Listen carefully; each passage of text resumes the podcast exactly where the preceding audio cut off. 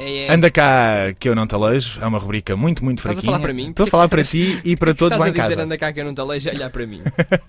Vira-te para lá. Vou-me virar para o outro lado e começar de novo.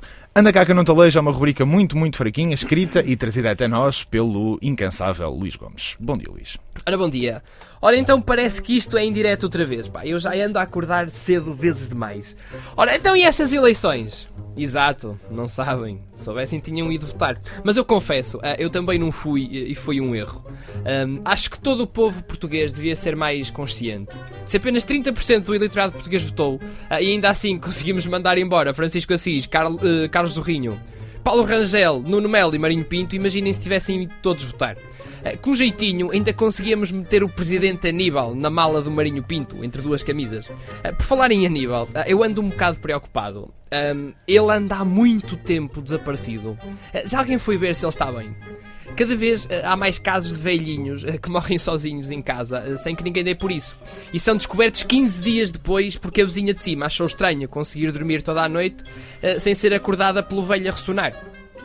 Ma- Mas voltando ao Aníbal, eu desconfio que alguma enfermeira ficou de ir mudar-lhe a algália, ah, mas não pôde aparecer. E ele agora não aparece na rua, com receio que apareça uma pinguinha. Ah, mudando agora de assunto, ahm, mais um chumbo do Tribunal Constitucional a medidas presentes no Orçamento de Estado para este ano.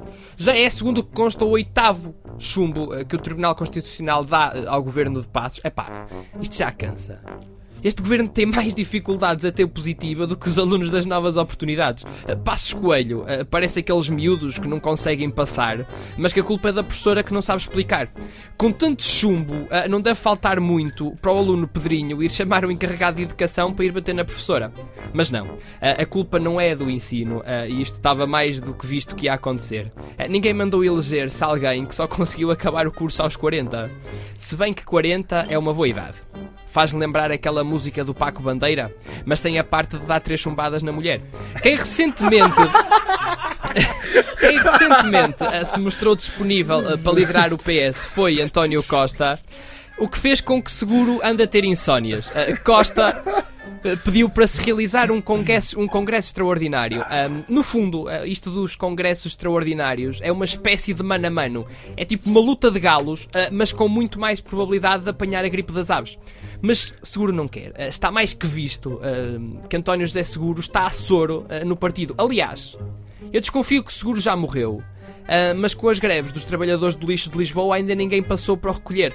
Ora, Judite Souza processou a revista Nova Gente. Gostaste desta transição? Olha, foi incrível. Não foi? Foi brutal. Uh, Judite Souza processou a revista Nova Gente por esta ter inventado um triângulo amoroso uh, entre ela, Isabel Figueira, e o líder do grupo parlamentar do PSD, Luís Montenegro. A Judite já desmentiu essa notícia, dizendo que não tem qualquer relação amorosa com o líder parlamentar. O que só mostra uma coisa: é que Judite aprendeu a lição mais depressa do que os portugueses no que toca ao cor de laranja. Depois de Fernando Seara, Judite não só não quer ter nenhuma ligação com os militantes do PSD, como ainda processa quem o disser. Só para acabar, hum, Marinho Pinto disse há dias que foi para advogado por causa de Deus. Hum, eu desconfio que Deus queria meter Judas em tribunal ainda por causa de ter entregue Jesus aos romanos.